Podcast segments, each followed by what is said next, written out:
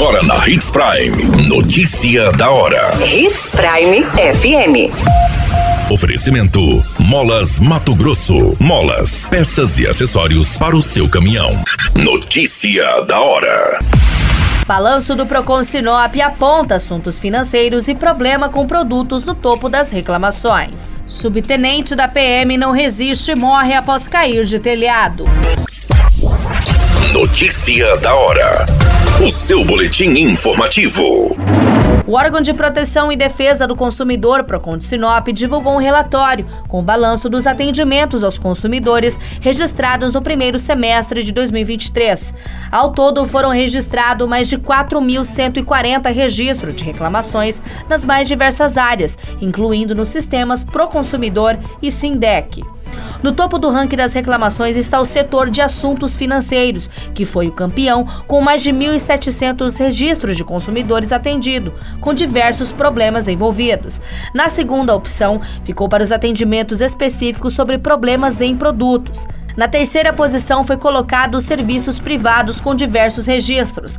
O setor de serviços essenciais ficou localizado na quarta posição. Na quinta posição deste ranking estão os serviços de saúde, que inclui diversos outros setores. Em seguida, reclamações de assuntos relacionados à habitação e alimentos e mercados também foram feitos na unidade. O Procon realiza atendimento de segunda a sexta-feira e fica localizado na Rua das Aroeiras, número 1116, localizado no centro. Notícia da hora. Na hora de comprar molas, peças e acessórios para a manutenção do seu caminhão, compre na Molas Mato Grosso. As melhores marcas e custo-benefício você encontra aqui.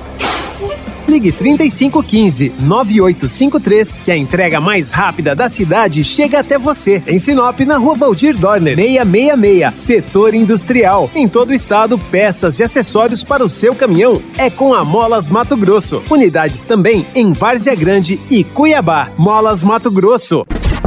A notícia nunca para de acontecer e você precisa estar bem informado.